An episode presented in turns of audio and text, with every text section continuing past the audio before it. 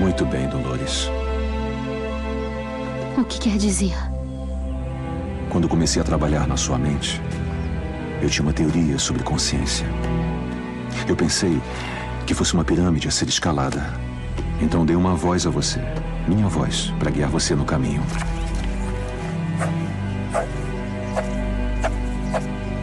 Memória, improvisação, cada passo mais difícil de galgar que o anterior. E você nunca chegou lá. Eu não entendia o que segurava você. Então, um dia, eu percebi que cometi um erro. Consciência não é uma jornada para cima, é uma jornada para dentro. Não é uma pirâmide, é um labirinto. Cada escolha põe você mais perto do centro ou manda você girando para as bordas, para a loucura. Você entende agora, Dolores, o que o centro representa? De quem é a voz que eu queria que escutasse? Me desculpa. Eu estou tentando, mas eu não entendo. Tudo bem. Você está quase. Temos que avisar Robert. Não podemos abrir o parque. Você está viva.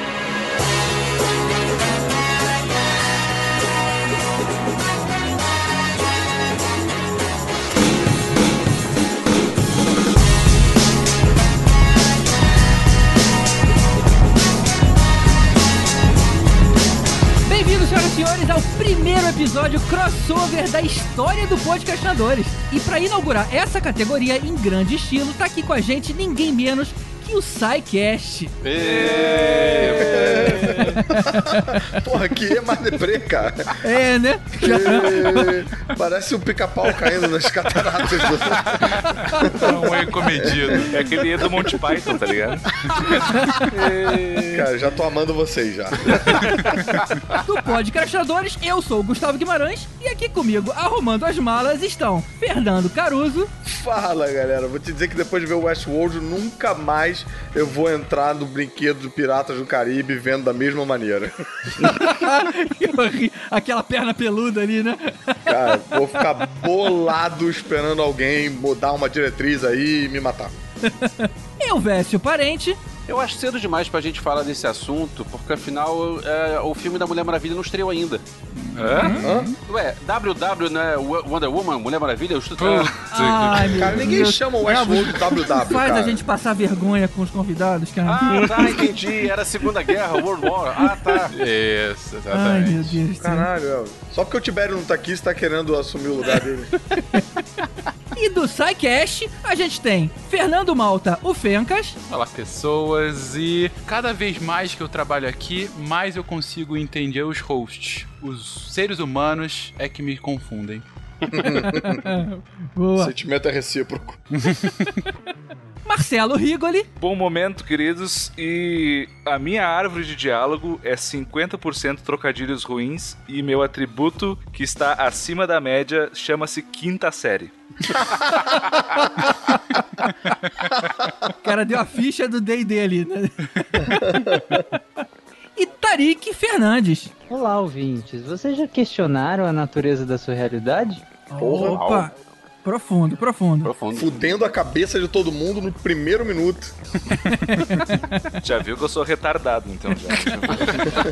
Hoje, misturando ciência e cinema, a gente vai falar de Westworld, uma produção que não é só uma série de ficção científica, é uma obra sobre diversas questões existenciais. Esse episódio é um crossover com o SciCast, onde você vai poder ver o mesmo tema sendo abordado nos dois podcasts. A parte 1 você ouve agora aqui no Podcastinadores e a parte 2 você confere lá no SciCast. O link tá aqui no post pra facilitar. É, é, isso é que é o crossover, né, galera? Você começa aqui e vai pra lá, pelo amor de Deus. e já deixar um pedido pros nossos ouvintes não envergonharem a gente termina de ouvir aqui e vai lá ouvir a parte 2 e se comporta, não paga mico na área de comentário, entendeu? É, Eu tenho uma sugestão. O editor separa metade do áudio para um cast e outro pro outro, e a pessoa tem que dar o play nos dois ao mesmo tempo para conseguir ouvir. Fica metade do, do lado esquerdo, outra metade do lado direito. É um podcast em estéreo. Exatamente. Maneiro. Exatamente. Se eu vi o contrário, é a Xuxa. Não pode ser. E último aviso. Esse é um episódio extra, ou seja, não afeta a nossa agenda quinzenal de lançamentos. Na semana passada teve episódio de Alien e na próxima também vai ter. Ou seja, pra você que vive pedindo pro podcast ser semanal, nesse mês até que a gente tá sendo. Ah, e episódio extra não tem leitura de e-mails. Vamos direto pro que importa. Mas lembre-se, esse vai ser um episódio repleto de spoilers do início ao fim. Prossiga por sua conta e risco. Westworld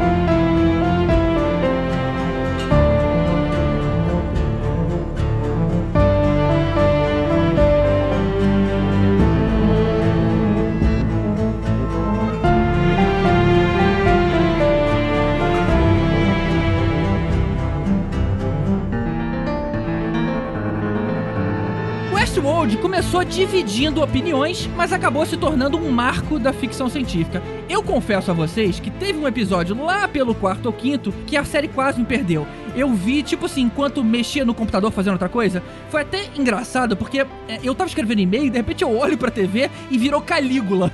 Eu não entendi nada o que tava acontecendo ali.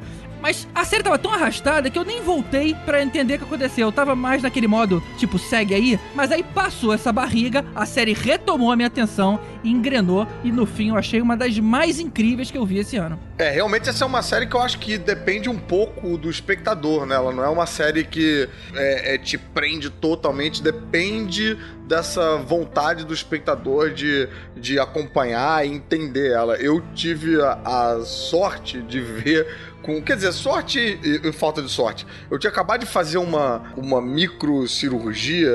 Nada demais, enfim, agora eu só gostaria que vocês me chamassem de Fernanda, mas é, eu, eu fiquei, eu fiquei uma semana de recuperação, né? Tipo, ali em casa, foi no carnaval, né? E aí meus pais vieram pra cá e pra, enfim, ter o que fazer e, e não precisar ficar conversando com meus pais, a gente assistia. a gente assistia o Westworld. Então, assim, cada Peraí, episódio. você ficou vendo aquele bando de gente pelada com os seus pais? É, bicho, foda-se. Depois tu É. me procura por inbox, tá? Pra gente. Gente, pra isso não parecer frase solta, ele é psicólogo, tá? É, não é tá. porque é pra ver gente pelada com ele, pelo amor de Deus. É interesse meramente profissional. E com os meus pais, né? Tipo, pô, eu procuro por inbox, quero chamar seus pais pra fazer umas paradas maneiras. Não, mas o que, que eu quero dizer com esse preâmbulo enorme? Que eu assistindo com eles, a cada momento ali a gente dava pausa e no final do episódio virava meio que uma, uma mesa redonda pra discutir o episódio, pra gente entender e tal. Então isso acho que me ajudou muito a me prender na série, né? E ajudou meus pais também, que dormiam boa parte do episódio, né? E aí pra entender o que, que, que tava rolando. Mas, cara, eu achei a série, puta, muito espetacular, cara. Muito sensacional. Eu, eu achei a série boa, mas eu concordo com seus pais na parte de dormir, porque podia ser bem menos lenta. Sim, porque você tem a idade deles quase também, né, Elvis?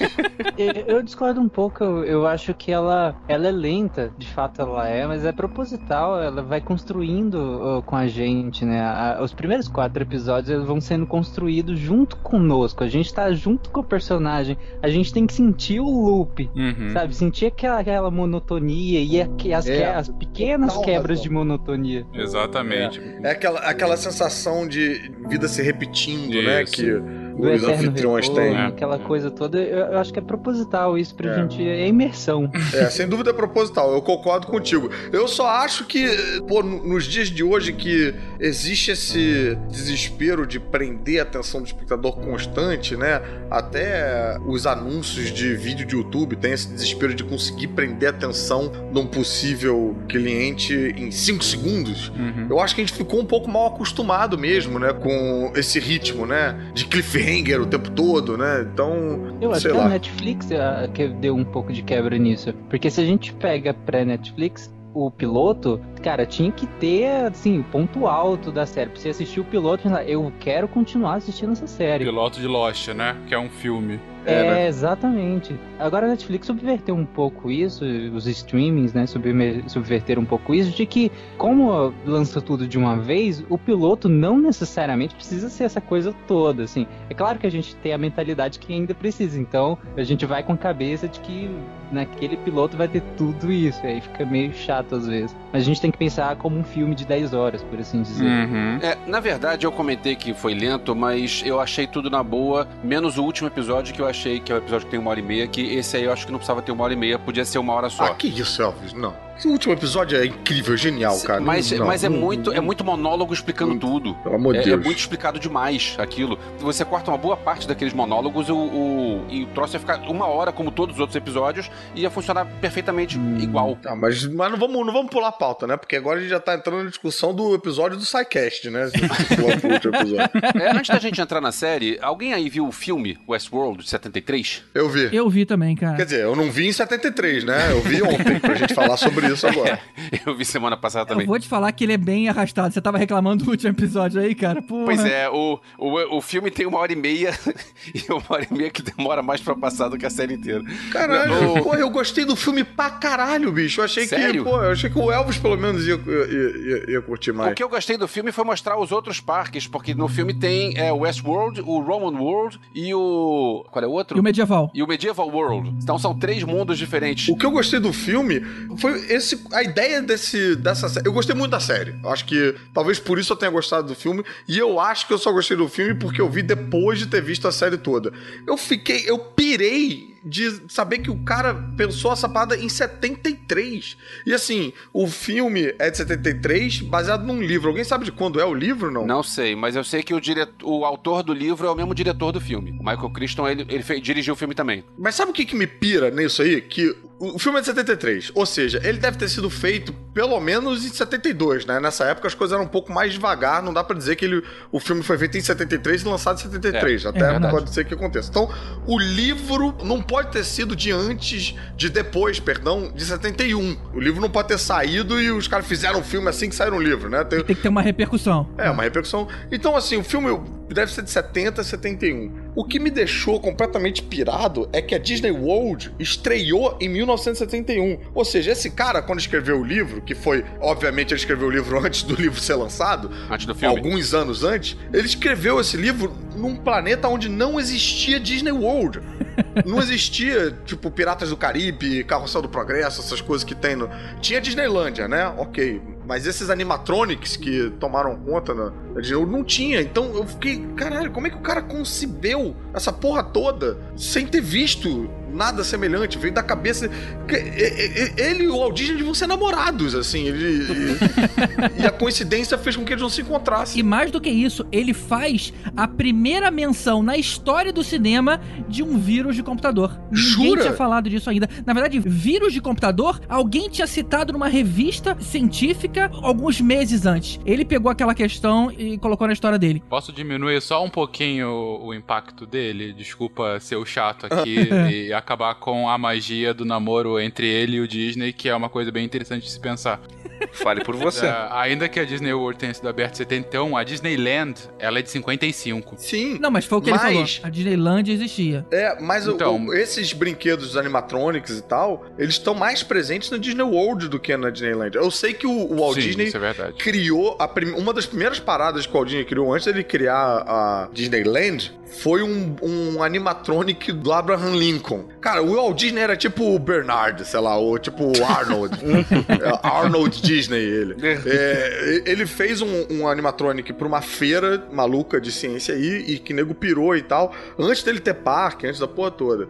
Então, é possível que na Disneyland tivesse algum brinquedo. Acho que o Piratas do Caribe tinha na Disneyland, né? Mas o que eu acho que você foi muito feliz na comparação é que a Disneylândia era só Disneylândia. Em Orlando você tem a Disney World, a Epcot, É. a MGM naquela época, que é mais ou menos como funcionam essa ideia de, de parques temáticos de um medieval, Sim. um velho oeste. É verdade. E eles É. tem uma hora que mostra a imagem do alto e você vê que eram parques próximos uns dos outros. Sim.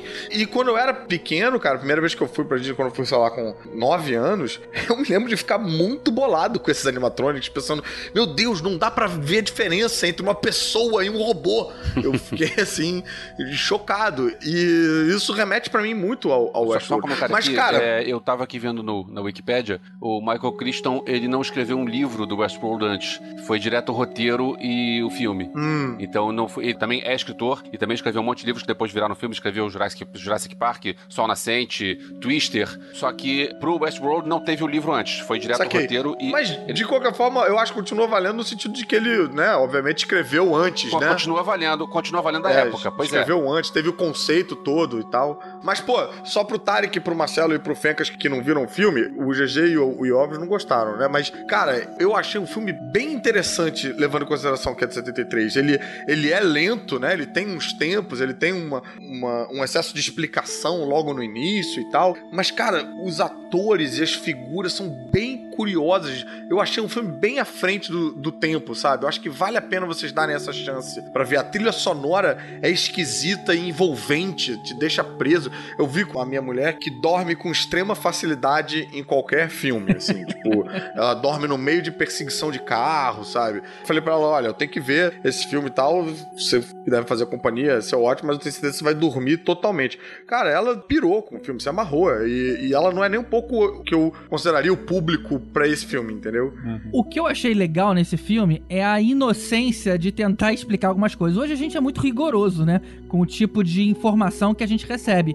Mas, por exemplo, a explicação pro surgimento das falhas na hora do filme, os executivos eles estão numa sala de reunião, inclusive eles estão olhando pra um gráfico muito tosco que não diz nada. não diz nada aquele É, gráfico. não, isso é Tá bizarro, todo, mundo, cara. todo mundo com aquela cara de preocupado. Não, os efeitos é- parece tudo criado no- na série dos Trapalhões, sabe? É, é, muito. Só faltou a pedra de isopor, assim, né? Aí, o cientista-chefe, né, ele fala que todo preocupado, pô, olha, os robôs estão dando cada vez mais defeito. Alguém levanta a possibilidade de ser uma doença epidêmica. Aí um fala assim.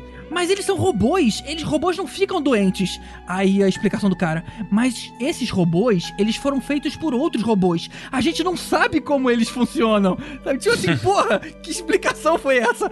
O robô faz uma coisa da cabeça do robô. Então, os novos robôs, a gente não sabe o que, que tem lá dentro. Ou seja, essa inocência é até engraçadinha. É, não, é cheio de tosqueira. Você precisa muito de, de, de várias licenças poéticas. Mas Sem como eu acho que eu dúvida, fui meio dúvida. preparado pra isso, sabe? Meio esperando essa tosqueira. Eu vou te dizer que é um- é um filme tenso e meio dark, esquisito, assim. Outra coisa que eu achei impressionante do filme, cara, é como ele lembra o Exterminador do Futuro, cara. É, o Yul Brynner parece mesmo, naquele movimento lá todo durão, de preto, realmente parecia mesmo. É, nossa senhora, cara. Cara, eu achei o Brinner tão caricato. Ele tava sendo um robô, cara. Porra, eu gostei dele, cara. E vocês lembram que na série Westworld, eles comentam em algum momento que o parque teve uma crise 30 anos antes. Será que é uma referência ao filme? Porque Deve ser, 30 anos se passaram, né? Na história. Caraca, Alguém pode pegar esse gancho é aí mesmo, e né, tentar. É, Maneiro, assim, né? Pode ser uma referência, mas ao mesmo tempo faz sentido com a história, né? Porque aí já Sim. indo pra frente na história, a crise mesmo é quando você tem essa, esse lapso de tempo é, que a personagem principal tem, né? Que, que a- enfim, spoiler gigante, se você não viu a série, por favor, não ouça esse episódio. Mas é quando ela vai e mata todos os outros robôs, né? E se mata no final. É, essa é a, é a crise dentro da história, mas sem dúvida faz sentido com. Mas, cara, isso também é outra coisa que eu acho que é um ponto positivo pro filme. Que você vê o filme é, com as ideias bem habitat, habitat ali, ru- rudimentares sendo expostas, sabe? E te faz apreciar ainda mais a série. Você vê como é uma adaptação rica, como eles pegaram aquela partitura e cresceram em cima dela, ao mesmo tempo mantendo, mas ao mesmo tempo acrescentando coisa pra caralho. Me fez gostar ainda mais da série, cara. Vocês têm que ver esse filme, cara. Vocês têm que ver. É verdade. Então, só encerrando o filme, o filme custou 1 milhão e 250 mil dólares e fez 10 milhões só no cinema dos Estados Unidos. Pô, fez sucesso então o filme. Foi sim, eles ficaram tão animadinhos que teve uma continuação chamada Future World, que no Brasil se chamou Ano 2003, Operação Terra. Nossa Nada senhora. Tenho que ver. Tenho que ver. Mas é lógico que com o nome desse ele ia ser um fracasso. E em 1980, a CBS fez uma série de TV que seria a continuação desse filme. O nome foi Beyond Westworld Caralho. e ela contava a história é como se um cientista tivesse tomado conta do parque e ele queria usar os anfitriões para dominar o mundo. Como é que você me fala essas coisas só agora, GG? Eu queria ter visto isso tudo, cara. A série, a série foi cancelada no terceiro episódio, cara. É lógico. Olha, olha que argumento bizarro é esse.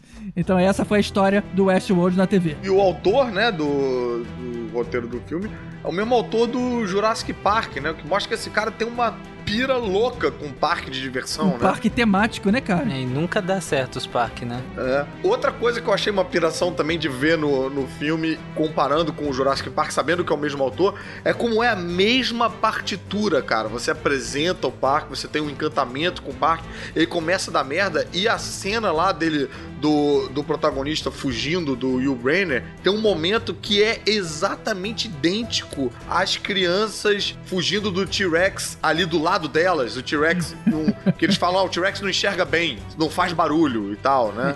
E elas ficam ali e ele tá do lado, sabendo que elas estão ali, mas ele não consegue ver. E é idêntico ao momento que o pistoleiro lá tá meio cego, Ele tá meio e cego. tá do lado do cara, mas não consegue distinguir e tal. Cara, É por putz, causa da tocha, né? É. O calor tá fazendo ele se confundir ali. É verdade, cara, é verdade. Sim.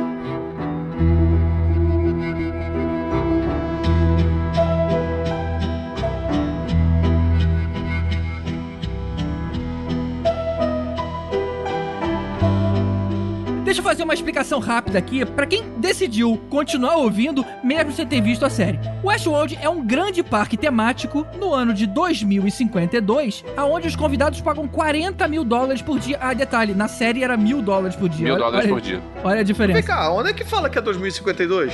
Em algum É, você momento. consegue ter algumas referências no background da história. Ah, é? é. Eu vou, vou ver aqui. Eu exatamente. anotei enquanto via. Que bizarro, eu não notei isso. não. E que, pô, e, e louco, porque isso, inclusive, eu achei que era um dos charmes de você não saber nada de como é o mundo lá fora e não saber exatamente que época que tá. Aí, pô, botar 2052 acho que tira um pouco da graça. Primeiro tem num- no website da série, tá dizendo que a série se passa em 15 de junho de 2052. É, como eu olhei também o site, de repente eu peguei essa informação de lá. Whatever. Mas, anyway, custa muito dinheiro pra você passar um dia nesse mundo de faz de conta. Todos os moradores ali são robôs e são indistinguíveis dos humanos, e no fim das contas você tá aí num grande GTA e pode fazer o que você quiser.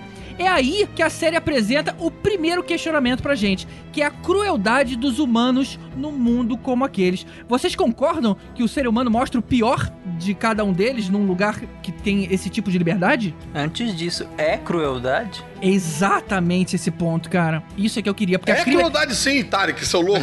Porra. Cara, eu não sei. Eu, eu acho que eu tô com o Tarek nessa, cara. Lógico que você tá com o Tarek, você tem um coração de, de pedra, você é um, um psicopata, Olha só, cara. temos então uma característica em comum. Realmente o Tarek é assim também. Fechamos um casal. Deu match. Eu vou perguntar uma coisa pra vocês. Quando vocês vão numa montanha russa, vocês têm realmente vontade de se jogar de uma altura muito alta? Você sabe que você tá num lugar seguro, num ambiente onde você pode experimentar aquela sensação. Então, nada mais lógico que você tá num outro lugar experimentando uma outra sensação. Não quer dizer que você é um cara mal por aquilo. Tá, GG, se a montanha russa fosse feita de corpos humanos, a pergunta seria outra, É, entendeu? deixa eu só corrigir a tua analogia. Tu tá falando que a gente pularia da montanha russa em cima de uma criança inocente que tá lá embaixo, é isso? Peraí, não, você não tá numa criança inocente. Do mesmo jeito que a montanha russa paga numa água, você tá em cima de um boneco de uma criança, porque a brincadeira é. É, mas a questão toda é que o boneco da criança tá ganhando vida própria e desenvolvendo consciência. Aí sim. Mas a premissa do parque não é A essa. hora que a montanha russa começar a desenvolver consciência e falar dói quando vocês andam em cima de mim, eu paro de andar na montanha russa.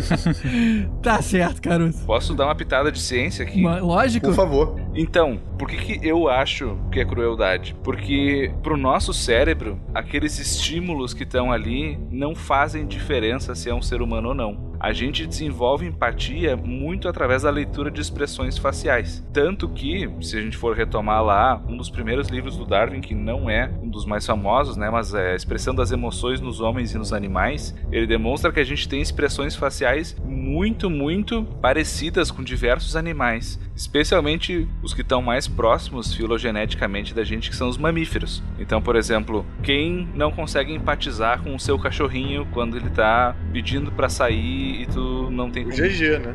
né? Então, assim, a gente empatiza com ele muito em função. Espero que os dois corações de pedra digam que sim. Ah, Nem que seja pra manter as aparências, né? é, nem que, né? Pelo amor de Deus, gente, tem gente ouvindo aqui. Ah, muito em função do que a gente lê nas expressões faciais deles. Então, essa conjuntura específica fisiológica de olhos, um nariz e uma boca embaixo, e, e esses olhos têm musculaturas que se expressam de uma certa maneira, geram reações involuntárias na gente Uhum. que a gente pode contornar através de processos cognitivos mais superiores, que a gente chama de pré-frontais. Então, assim, a gente viu isso em diversas guerras, né? Assim, tu mata o teu inimigo porque, enfim, tu tem um propósito, etc, etc. Mas a reação inicial de empatia, ela tá lá. Uhum. E se tu tá maltratando uma coisa que é idêntica a um ser humano e a única coisa que muda é o rótulo cognitivo de que, bom, não é um ser humano, é um robô, significa que tu tá conseguindo suprimir um instinto muito forte de não ser violento naquele momento, de forma gratuita, porque eles não estão te oferecendo perigo, né? É uma abstração que não deveria ser tão natural, né? Exato, né? Então assim, é uma abstração que ela pode acontecer, mas se ela acontece, a gente chama de crueldade. Pô, indo um pouquinho mais longe, mas não tão longe, cara, é aqueles filmes de sessão da tarde, Johnny Five, que tem um robô, o robô tem cara de robô. Putz, Bicho, eu sofria com esse robô, cara. Eu sofria o horrores robô com em curto-circuito, né? É isso, robô em curto-circuito. Isso, isso. Caraca, cara, imagina se eu vou dar um tiro na cara desse robô. Pois é. Não consigo, não consigo. Não consigo também. Indo um pouco mais além, né, e aí na pergunta que. A pergunta inicial que o GG fez com relação a. Ah, o homem desperta seu lado mais cruel quando ele tem essa, essa liberdade. Você tem todo o lado psicológico que o Rigori vai poder falar um pouco bem melhor do que eu. Mas essa é uma discussão, na verdade, que existe desde que a gente inventou a filosofia da ciência política, né? Que é justamente o, que, que faz do homem um animal, primeiro, racional, segundo, sociável e terceiro, ah, será que há qualquer tipo de amarra social que vai fazer um homem mau virar um homem bom? Ou, por um outro lado, será que essas amarras sociais transformam um homem bom em um homem mau? Você vai ter todo um tratados políticos a partir do século XV, do século XVI, falando justamente sobre isso. Você vê que, por exemplo, o, o Leviatã fala justamente sobre como que o homem é naturalmente mau e o Estado ele serve justamente para resguardar o homem do próprio homem e fazer com que ninguém se mate dentro daquele Estado e que a gente consiga cooperar e pelo menos sobreviver. Já o Tratado do Homem do Rousseau vai falar exatamente o contrário. O homem é naturalmente bom e a partir do, do momento que se estabeleceu uma propriedade privada e daí o Estado, ele deturpou a essência humana e daí fez com que a gente ficasse ah, malévolo, né? Você começou a gerar inveja e a cobiça, que era algo que naturalmente não existiria no homem selvagem. A própria discussão sobre o que, que é esse estado de natureza humana, esse estado inato da natureza humana, é uma discussão que permeia a própria discussão política. Gente, eu tô me sentindo muito burro agora por eu ter trazido Johnny Five, um robô em curto-circuito pra discussão. E vocês trazendo Leviatã. E... A gente vai de Johnny Five a Rousseau em 5 segundos, né? Não tem. É, cada um trabalha com o que tem, né? Enfim. Só pegando do, do- do- algumas coisas que o Rigo e que o Malto falaram, essa questão do homem ser bom ou mal. Nessa questão, eu acho que se a gente faz uma análise pós-fato, eu acredito que nem pode eh, usar a questão da crueldade, porque não é um, um ser humano com outro ser humano, e eles têm total noção disso. É tanto que o Ford, em vários momentos, por, pros próprios funcionários do parque, falam: eles não são pessoas.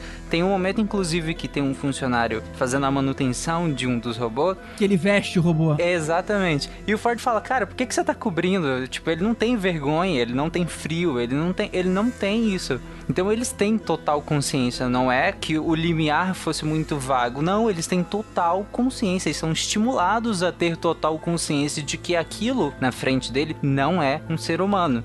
Outra coisa, o Rigor tinha falado em questão de microexpressões. Os animais também têm isso, como o Rigor também falou. Tem uma série de músculos mímicos que vão fazer essa questão das expressões faciais e nem por isso a gente deixa de, de maltratá-los também. Oi, A eu gente- deixo de maltratar eles todo dia, cara. Não, peraí. Você tem cachorro em casa? Eu tenho. Quando a gente maltrata eles, a gente chama de crueldade, não chama? Sim, não, a gente chama de crueldade porque a gente tem consciência da, da vida que a gente tá maltratando. Então- Na- na- no outro caso do parque, a gente não, não é uma vida que tá do outro lado. A gente tem total consciência, é estimulada a não ter. Mas então, tu tá dizendo que o parâmetro pra algo ser crueldade ou não são duas coisas: a presença de vida, E a consciência. uma capacidade de sentir sofrimento, eu entendi. Isso, a presença de vida do outro lado e a consciência da vida do outro lado. Entendeu o que eu quero dizer? Só que aí tem uma questão que é perigosa. O que eu falei, pra mim faz sentido, que não é crueldade em si, mas o que o Ford faz é o que nós, como seres humanos, fizemos muito ao longo da história da humanidade, que é desumanizar o outro. Quando ele fala que não precisa cobrir porque ele não sente frio, ele não sente dor, ele não sente vergonha, ele tá desumanizando o robô que já não é humano, mas ele tem características humanas, né? Então ele quer despir o robô dessas características humanas. Então ele tá desumanizando aquele grupo. O perigo é, se você entra no parque e faz tudo que aquelas pessoas fizeram, porque você conseguiu introspectar essa desumanização, quem disse que quando sair lá fora você também não consiga introspectar uma desumanização com um grupo de seres humanos? Ou seja, você se acostuma a ser cruel. É uma possibilidade. A gente pode até levar esse debate, né? Que é por dois lados. Por um lado, você tá fazendo aquela atos desumanos, indo pela sua lógica, porque você tem ciência de que eles não são humanos. Mas por outro lado, você só tá fazendo aquilo naquele parque porque você tá lidando com réplicas humanas que têm ações que nos imitam perfeitamente, que, tirando o fato de não serem humanos, são humanos, né? É. Esse é o ponto. Ou É, seja, então é cruel pra caralho. Exatamente, então assim, você só faz isso, só, você só consegue aproveitar o parque porque você tá num parque convivendo com quase humanos. Só que ao mesmo tempo você justifica que não é desumanidade porque ele não é um ser humano, ele não tem consciência. A própria série brinca com isso conosco o tempo todo. O Caruso brincou, ah, que viu com os pais, a gente falou, poxa, aquela nudez toda. A série, ela tira a sexualidade da nudez. Se você for comparar a nudez de Westworld com, por exemplo, Game of Thrones, é outra coisa. Em Game of Thrones é uma nudez explorada pra sexualidade. Em Westworld é feita é, é- é terça-feira. É. Plástica. Exatamente. Cara, tem uma hora que a pessoa larga um papel assim em cima de um corpo que eu fiquei chocado, né? Sim, é justamente por isso, pra falar, olha, é nudez, é, é- isso aqui é, é um- é uma máquina. Exatamente, é. Não importa tá nu ou não. Pode ser igual um ser humano, isso aqui é uma máquina. E logo depois, na cena seguinte, é dando humanidade às máquinas. É, São as máquinas sofrendo, Sim. é a Maeve é, pensando e sonhando com a filha. É a Dolores imaginando como seria. A Dolores sonhando, né? Sonhando como seria a vida ideal pra ela. Ou seja, o tempo todo ela joga com essas perspectivas.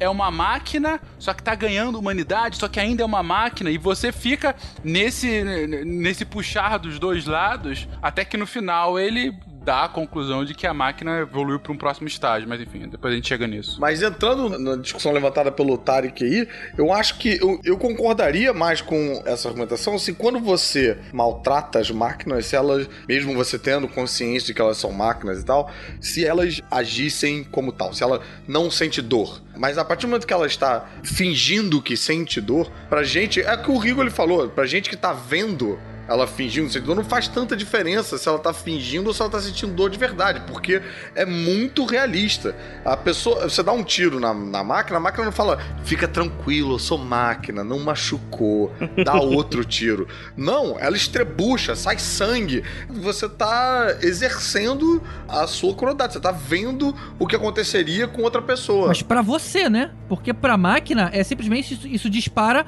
um conjunto de ações Sim. que vai fazer a perna dela tremer, que vai jogar um fluido que parece com sangue. Sim, mas eu acho que a crueldade, ela não precisa de. é, De uma Ela vítima. não precisa de concordância da outra pessoa. A crueldade é uma mão única, né? Você acha que a crueldade, então, não precisa de uma vítima, ela só precisa de um algoz, no caso. Eu acho que sim. Eu acho que o problema do argumento de. Ah, mas daí é só uma cadeia de algoritmos que gera uma série de reações. Gente, isso é a mesma coisa que dá pra dizer sobre um sistema nervoso Exatamente. e, e uma cadeia de reações químicas que acontece no corpo do ser humano. Isso eu tenho que concordar. A gente pode, inclusive, pegar um, um experimento mental famoso, né? Que é o do barco de Teseus, né? O paradoxo de Teseu. E fazer ele o inverso, né? Que, que é o paradoxo de Teseu? Se você pega um barco, isso aí, enfim, foi pensado na, na Grécia Antiga e tal, e usado várias vezes para diferentes situações. Mas qual é o, o que ele propõe? Ele propõe, é, vamos pegar um barco. Aí você tira o mastro do barco e repõe por um de um outro barco.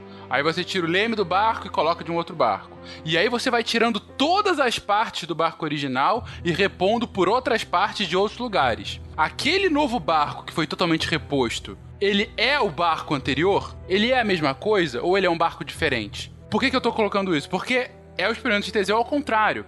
Se eu tô colocando que esse robô tem toda a aparência de um humano, inclusive microexpressões, ele pensa de forma bem análoga a um ser humano e ele começa a desenvolver sentimentos como dor, como um desejo, como sonhos, ele não é um ser humano? Peraí, ele não desenvolve, ele foi programado pra isso. Eu acho que o que ele desenvolve é a autoconsciência e aí sim a gente já começa é, até a hora que o Bernard fala, a gente tem que avisar ao Ford pra ele não abrir o parque porque você tá viva. Foi a hora que ele- eles descobrem que ela consegue ouvir a própria voz e criar a própria autoconsciência. Aí a gente tá indo pra onde o parque perdeu o controle, mas até então a gente tá falando de emoções pré-programadas e ações pré-programadas. E as nossas emoções vêm da onde? De uma pré-programação? Isso que eu tô dizendo. Eu não tô achando Exatamente, errado esse é o ponto. Exatamente. as nossas emoções também são pré-programadas. Exatamente. A, diferença fundamental aqui é que a nossa pré-programação não tem um. Como é que é o nome do cara? Não tem lá o. O, o Bernard. O Bernard, exatamente. É, não, a gente não tem controle, né? Tipo, a gente tem algum controle, mas não tem um, um iPad que mexe e fala, ah, quero deixar de ser triste. Aí você abaixa lá um gráfico e fica rindo à toa, né? Tem chama terapia, né, Rick? Isso. É, mas não chega a ser um ter iPad, é um processo e longo. medicamentos psicotrópicos. Medicamentos, exatamente. Medicamento e terapia faz algo similar, não igual, é verdade, mas vai pra um lado similar. Ainda não, não. Mas vem cá, falando da série propriamente dita, tem um negócio que eu acho que a gente, como a gente já tá entrando já no, nos pormenores né, da, da série e dos personagens e tal, putz, tem um negócio que eu acho que a gente tem grande chance de passar batido, mas que como eu gostava daquela abertura, cada vez que eu via de novo aquela abertura, eu ia pegando um detalhe Sensacional. diferente. É, eu vendo, tipo, caralho, então aquela porra que estava. Ah, era o cavalo. Depois eu vejo aquele piano automático, né? Que toca música sozinho, que também é uma metáfora pro funcionamento do. Do Do, parque, é. do parque, né? E daqueles anfitriões que começam a funcionar sozinhos também. Aquela abertura é bem bonita, né? Caruso, um comentário. Tem uma cena que tá tocando esse piano automático que toca de acordo com a- aquelas marquinhas do, do papel. Aham. E alguém tem um tiroteio e aí espirra sangue no, no papel. E ele começa a tocar outra música porque o sangue, as gotas de sangue, tá interpretando como música. Caralho, marcaram notas. Marcaram notas. Então, Não me liguei disso, cara. na hora que espirra sangue naquilo, muda a música. Tipo alguém esbarrando nas teclas do piano. Sensacional, cara. Achei isso bem legal. Sim, e na série tem um marco, mais ou menos, que quando começa a dar tudo errado, o piano para de tocar sozinho. Tem uma pessoa que, se eu não me engano, vai lá e toca. Olha só. Esse é um dos marcos em que tudo desanda. Já que a gente tá falando do piano, deixa eu perguntar uma coisa pra vocês. O piano, ele tocava muitas vezes músicas contemporâneas, mas no estilo antigo. Vocês gostaram disso? Eu gostei. Eu entendo que é um charminho, mas cara, você não acha que isso estraga a experiência de quem pagou 40 mil dólares pra viver no mundo do Velho Não, mas Oeste? calma aí. 40 mil dólares em 2052. 40 mil dólares em 2052 pode ser 40 centavos. É verdade, cara. É verdade. GG, a, a primeira vez que isso aparece, é, acho que no, primeiro- logo no primeiro episódio, toca, se eu não me engano, é Sympathy for the Devil do Rolling Stones. Toca Pendant Black do. É, não, ou era Painted Black, isso não era Sympathy, Sympathy for the Devil, não, era Painted Black. É. Só que, na verdade, não sei se você reparou isso, é, tava tocando pra gente, não era pro público de lá, porque a cena se passa também fora do salão e a música continua. Era trilha. Então, na verdade, aquela música é pra gente, não é a música pro personagem que tá lá. Olha aí. Cara, eu acho que as pessoas que tocam lá também é a Adele, também é tudo isso, cara. Agora eu não vou lembrar. Mas a impressão que eu tive é que todo mundo que tocava lá, mesmo o piano sozinho ou pessoas tocando, são músicas pós-modernas. Tinha um cara controlando esse jukebox que você não curtiu. o cara botando a playlist dele, do iPod dele, falando, ai, bota a Adele agora. Eles foram precisos em tantas coisas, na música, que era o mais fácil. Colocavam um MP3 pra tocar lá, acabaram quebrando o clima. Não, é um arranjo diferente, não quebrou o clima pra mim, não. Pra mim foi legal. Não é pra você, homem, é pra quem tá vivendo lá. Eu, como espectador, gostei. Mas o cara que tá vivendo aquilo distrai. Ele tá ali fingindo que tá lá jogando, conversando com a cafetina, blá blá, e de repente começa a tocar Justin Bieber. Porra, Mas o, o cara que tá vivendo lá, ele é de 2052. A Adele não existe há 100 anos, entendeu? Tá boa a matemática, hein? é, bem, eu não teria seguido pela comédia se eu fosse bom em conta. Mas, é, a questão é que vai ver pro cara, ele pensa tipo, ih, nossa, uma música antiga aí. Pô, Justin Bieber devia tocar no Velho Oeste, né? O cara não sabe, o cara não sabe. Certeza. Se bem, que, faz, se, né? se bem que nessa época, em 2052, o Keith Richards ainda vai estar vivo. Ele ainda vai estar por aí. Então, ainda é música contemporânea. Vai tocar Painted Black, Frequentando o parque e é. tudo. Tá lá.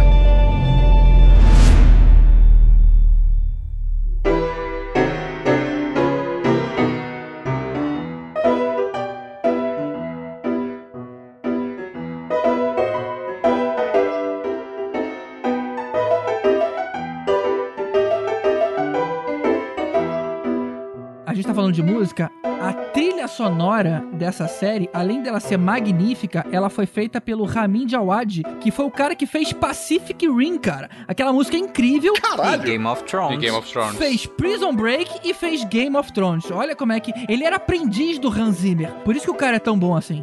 Mas peraí, Pacific Rim não é os do robô gigante se matando? É. Sim, ele fez. Foi ele que fez a trilha sonora, sabe? Aquela música fodona foi, foi Isso, dos isso deve ser um bo- uma boa referência pro GG. Tá, é. É, deixa quieto. O quê? Deixa quieto. Peguei Pois essa. é, não, a, é. música não- a música do Pacific Rim não me, não me marcou tanto. também Mas, não. pô, saber que o cara fez Game of Thrones e Breaking Bad, putz, caralho, fodão mesmo. Sobe a música do Pacific Rim. Pô,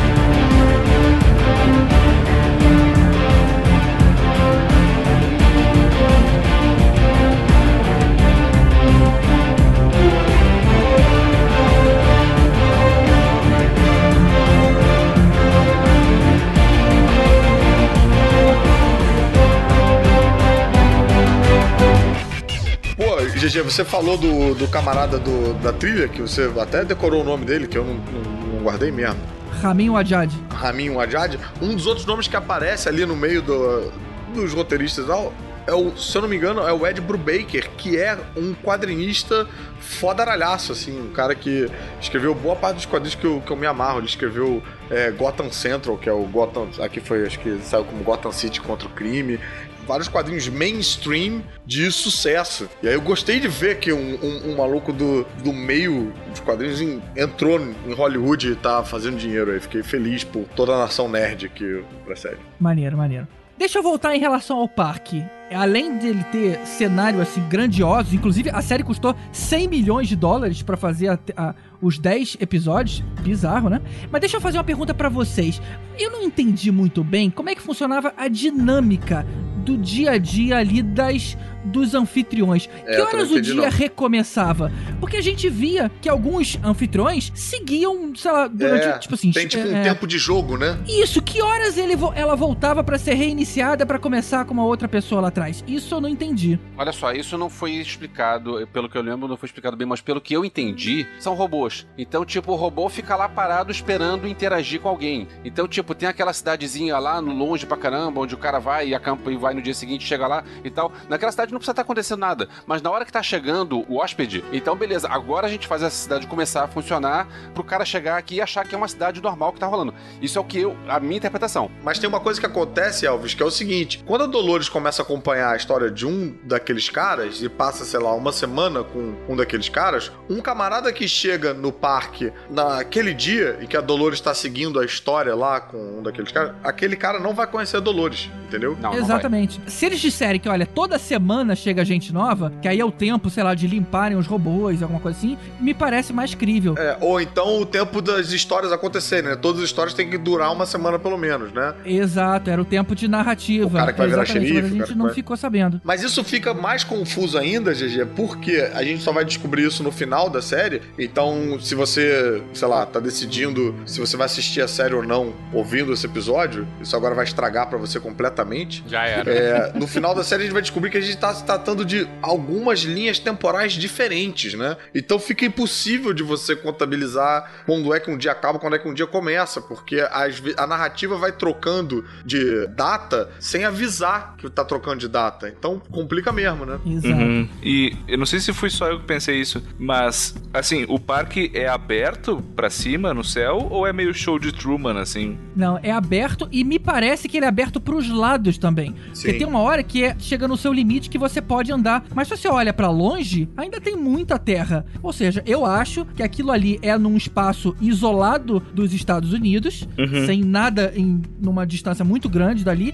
aonde eles atuam num pedacinho. O que me leva a uma outra dúvida também. No último episódio, a gente vê uns samurais, o que Sim. nos leva a crer que realmente talvez tenham outros mundos. Mas se aquilo fica embaixo do mundo faroeste, aonde tá o mundo dos samurais? Não, mas isso do samurai É pra pare- baixo? Exatamente, parece que eles eles estavam mudando. a- aparece a, a parte dos samurais quando tem aquela perseguição final, né? Que sim, tem sim, a mas que eles estão. Calma, aqueles samurais apareceram ali do mesmo jeito que o pessoal de faroeste aparece. Eles estão treinando o comportamento, estão sendo limpos, Isso, estão sendo corrigidos, sei lá, alguma cicatriz e tudo mais. Eles estão ali pra serem consertados. Eles vivem, entre aspas, em outro lugar. Uhum. Só que aquele outro lugar deveria ser perto. Senão eles não estariam ali sendo consertados. É pra baixo. Não, uma- você tem uma área comum, né? Você tem uma área comum de Sim. manutenção. Agora, você pode chegar nessa área comum com um daqueles trem-bala que, chega, que leva a galera pra lá, né? É, tem isso. Exatamente. Não, mas realmente não faria tanto sentido ficar levando de trem e voltando. Não, é. Realmente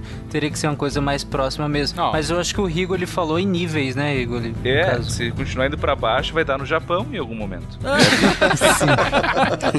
Olha só, se a gente for pensar que nem no filme, no filme ele tinha é, tipo um, é, um negócio com. É um triângulo, né? Cada vértice era um dos mundos. Uhum. Então, de repente, é, aquele meio lá era o que a gente tava vendo e usava-se o trem pra chegar nos, outros- no- nos outros pedaços. E aí teriam outros mundos, não sei quantos. Uhum. Sim. É. Não, e outra, nada impede também que o mundo do Oriente tenha a sua central de, de comando. Mas eles pegaram uma parte, pô, isso aqui tá dando problema. Mas a galera lá do Westworld é, é boa com isso aqui. Manda essa galera pra lá pra gente mexer isso aqui e depois traz de volta. A gente pode ter as duas É, coisas. Tem uma cena que eu não vi sentido, é, digo, ficou legal e tal, mas assim, não, não tem muita lógica, que é quando o William, pela primeira vez, ele entra no trem, ele tá chegando no trem que vai o levar pro Westworld. É a cena em que ele tá escolhendo a roupa, aí ele vai, escolhe e tudo mais, e aí ele entra numa porta de um lugar totalmente Exatamente.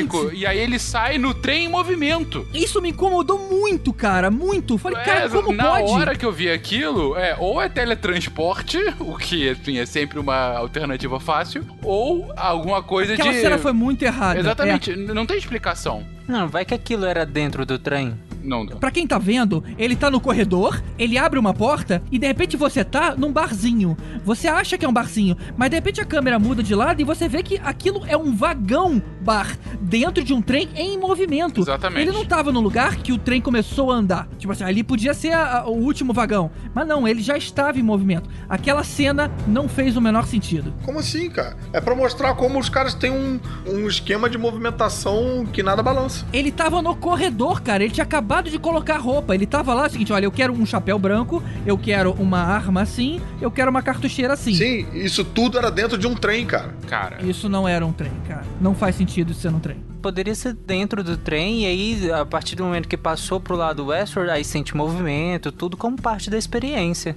olha. É. É uma desculpa, mas enfim, ficou pra mim. Pra- é, não é uma explicação, é uma desculpa, é uma né? desculpa, mas eu tenho. Eu tô tentando lembrar aqui, aquele corredor me parece um corredor bem largo. Sim, alto. parece que ele tava. A- Até porque no filme a galera não chega de trem, né? Chega de hovercraft. É verdade. Então, a porra toda pode ser um mega hovercraft que tem um pedaço que eles simulam chacoalhar de trem, e trilhos e não sei o que. Tá, Não, mas quando chega na cidade, em Westworld, na estação, você olha o trem. De fora é um trem. Então aquele pedaço ali tem que ser um trem. Será que não é só um recurso de transição cinematográfico? Uma assim? passagem Sei de tempo esperta, né? É, isso é futuro, É, cara. não É, por- é efeito especial, vai. Efeito especial, futuro. Eu acho que vale a pena vocês verem essa cena de novo. Ela, ela foi difícil de engolir ali. Eu acho que não é um efeito de transição, porque ele, de fato, ele se vê meio espantado quando ele tá no trem, entendeu? Uhum. Eu lembro da cena dele abrindo a porta, ele, ele chega assim, tipo, como é que eu tô aqui já, entendeu? É, eu tenho Ah. essa lembrança também. Ah, é verdade. É, pra verdade. mim é só pra mostrar como a tecnologia do mundo de fora é tão superior, né? Tão incrível. Tipo, você acha que o cara tá num corredor, mas não, ele tá dentro de uma parada em movimento. Uhum. Uma outra coisa que eu achei que ficou um pouquinho estranha, a gente tem que meio que aceitar, é o fato de ninguém conhecer a cara dos fundadores do parque. É, isso é Tipo assim, bizarro. porra, Isso é como é que bizarro. ninguém sabe que o Bernard era o Arnold? O cara era o gênio por trás da parada. Tu reconheceria o Roy Disney se tu visse ele? Cara, mas Cara, quem quem trabalha, trabalha lá sabe Se eu seria, né, trabalhasse na Tô brincando. Disney, sim. Gente, foi uma piada ruim, cara. Relaxa. Não, eu vou dizer que eu nem trabalho lá e eu reconheceria o Roy Disney. mas eu sou pela saco do dia. Ah, tudo bem.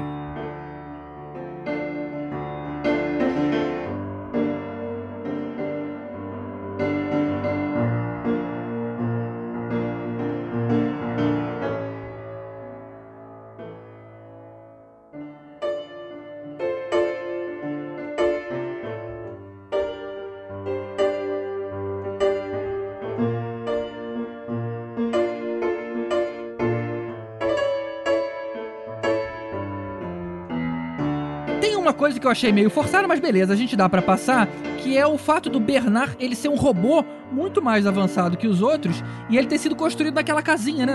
Enquanto todo mundo tá numa puta instalação avançada, o cara fez o Bernard num lugarzinho com menos recursos. É, mas, cara, mas quem fez foi o Anthony Hopkins, né? Não é qualquer um. Exatamente. Foi o Odin, né? Anthony Fala sério, né? Hopkins. Pô, Anthony. Hopkins faria com, sei lá, com uma, uma bexiga, um clips e um, um durex.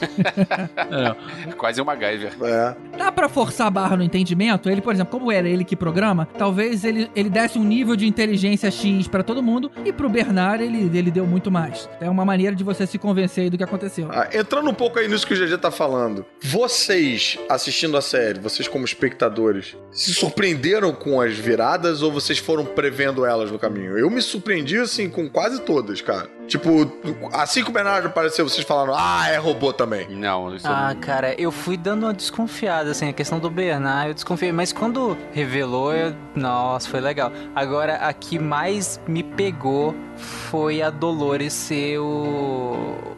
a pessoa, Ah, o Wyatt. Wyatt, né, no É, caso. Porra, Essa foi, tipo, eu não, cara, eu não fazia a mínima ideia quando apareceu, caramba, foi muito legal. E o William ser o Ed Harris? Exatamente. Pra mim, essa foi, cara. Eu lembro que eu tava vendo com a minha esposa na hora. E a gente foi vendo. Porque a construção é maravilhosa, né? teve gente. cara. É, teve gente que na internet já tinha descoberto e tudo mais, mas eu ignoro eles, eu não fiquei frequentando fóruns. Quando foi vendo a, toda a construção de como ele de fato vai virando, né? Eu descobri, digamos assim, um pouco antes de ficar óbvio, Uhum. quando ele pega o chapéu preto depois daquele massacre que ele ah, faz. mas ali, né? ali era a resposta. Aquele Exatamente. Não, mas foi, foi assim, foram alguns segundos antes, entendeu? Quando eu vi que ele pegou, eu fiquei. Não, eu virei pra minha esposa, é ele! É o Homem de Preto! Ah! Sabe, aquela coisa do tipo, meu Deus, é isso! Eu descobri só com o discurso lá do Ed Harris mesmo, e ainda assim fiquei bolado, cara. Fiquei bolado. Eu, eu também não peguei antes, não. E pior é que tem uma dica no IMDB que é o fato de todos os personagens terem um nome e ele é o Man in Black. Sim. Ou seja, esse cara tem alguma coisa. É, Ó, não estamos o nome avisando. dele, esse né? cara aqui, É. não podemos dizer o nome dele porque tem algum mistério que vai ser descoberto lá no fim. Porra, e eu fiquei puto, que eu falei, peraí, mas ele é o Ed Harris, o que aconteceu com a pinta que ele tinha na cara, então? O filme, porra da série toda. Caralho. Eu vou te falar que eu fiquei irritado comigo mesmo por não ter percebido algumas coisas estavam me incomodando e eu não sabia por quê. Por exemplo, o logo. Sim, Toda hora aparecia um exatamente. logo diferente, um logo mais bonito e um logo mais feio. E sabe quando você não se questiona? Eu falei, pô, mas peraí, por que esse logo tá Ah, não, horroroso? Caralho, eu não É percebi É, isso, o, cara. o logo antigo, ele é feião, sabe? O logo novo, no, no futuro, no presente, no caso, ele é bem mais bem feito. E eles ficavam mudando e aquilo me incomodou, mas parecia erro, sabe? Eu não conseguia é, juntar as, as peças. Eu acho que eu reparei mais no logo naquela cena em que eles descem lá naquele lugar que tá desativado. E lá o logo fica bem evidente que, que é antigo. Pois é, pois é. A do Bernard, ele até deu uma pista. Numa, tem uma hora que o Ford fala: Eu sei como a sua cabeça funciona. Ele fala alguma coisa assim, que era mais ou menos uma pista, mas eu também não saquei nesse ponto. Você só sabe, tipo assim, tem alguma história ali. É. Eu achei que ele fosse o Arnold. Isso eu já achei. Mas eu não sabia que era um robô. Pra mim era um se fazendo passar pelo outro. Eu desconfiei um pouco de que talvez ele pudesse ser robô, porque ele é meio, né, meio analítico e tal no início, mas aí quando ele começa a se relacionar com uma mulher e ter flashback, eu falei, ah, então não é, né? Beleza, me enganou. Mas a, a Maeve tinha flashback e o Rodrigo Santoro transava com a mulher lá, então. É, mas ele transava meio é que nem nesse mundo. que nem escravo sexual ali, né? Não era, não era um relacionamento que eles falavam de coisa e tal, enfim.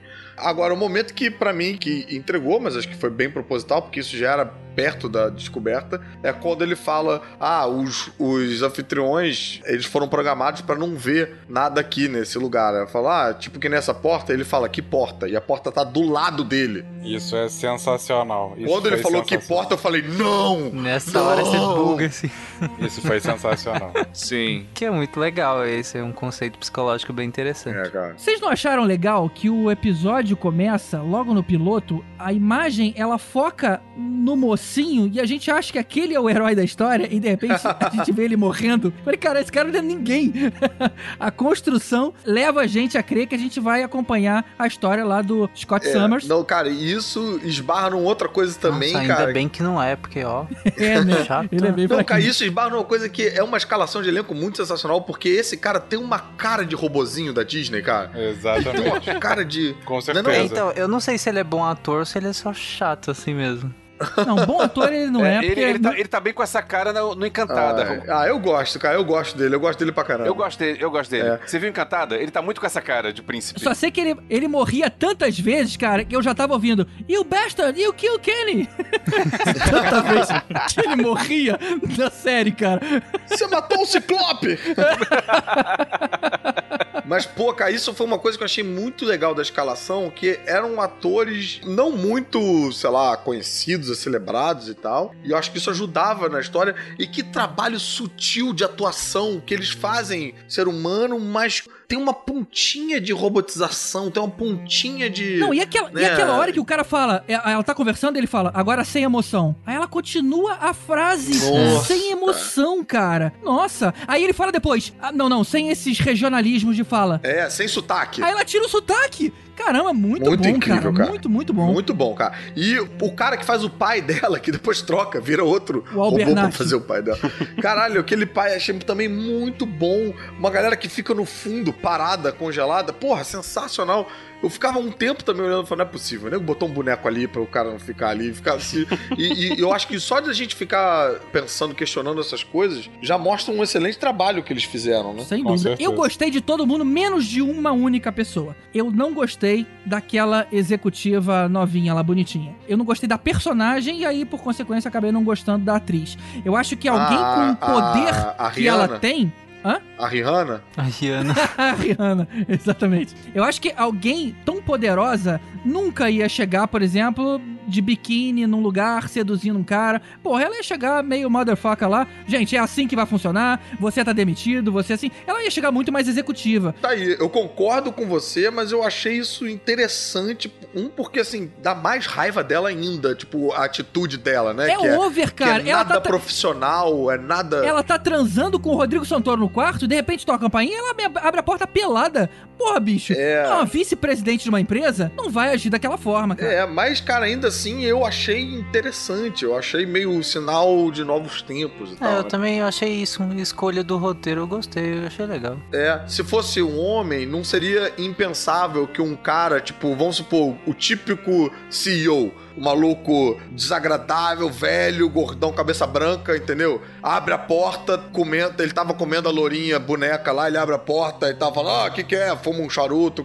Eles invertem esse estereótipo, assim, eu achei isso muito interessante. É verdade. E ela, tem- e ela faz bem a atuação dela no sentido de, porra, dar uma raiva dessa menina, cara. E Vocês falaram em relação à transição, né, entre o humano e o robô, por isso que pra mim a melhor atuação masculina da série é o Bernard. A melhor atu- atuação feminina da série é a Maeve. Nossa, verdade. ela é muito boa, cara. Pra mim eles dois são os melhores porque eles são os que conseguem fazer perfeito, cara, essa transição. E o Bernard ainda é mais complexo. Ele tem a atuação 100% humano, ele tem a atuação 100% robô, ele tem a atuação humana sem saber que é robô e tem a atuação meio humana sabendo que é robô. Então ele tem mais de duas E nuances. depois tem a atuação humana sabendo que é robô e descobrindo que é o Arnold. E, e descobrindo de novo depois, porque aí você descobre de novo. Muitas Tão camadas. São muitas camadas. E dentro disso também, a Maeve também tem uma que assim, ela robô, ela sendo humana e ela humana fingindo que é robô. É, fingindo que tá desligada, dando cara. aquelas olhadas ali. Putz, e é muito sagaz, você tem que estar atento, né, pra você estar acompanhando. Você piscou, Sim. você não viu a olhadinha que ela deu e você acha que ela tá robô. E né? fazendo tudo isso pela dona, né, cara? Com o maior desprendimento. Realmente a atriz se surpreendeu ali. É, pela dona sendo nua, né? E não fazendo pela chefe dela, né? Pela... Sim, cara, sim. Como assim? Não, porque pela dona poderia ser pela dona do estabelecimento, pela, A pelo gente dono. entendeu, pela... Caruso. Modo análise. Caruso, por que as suas piadas são tão ruins? É, por que você falou isso? Não, cara, não é uma piada. Eu tô tentando ajudar o ouvinte a entender o que está sendo conversado aqui. Eu tô tendo dificuldade até agora desde o Leviatã, cara. Porra.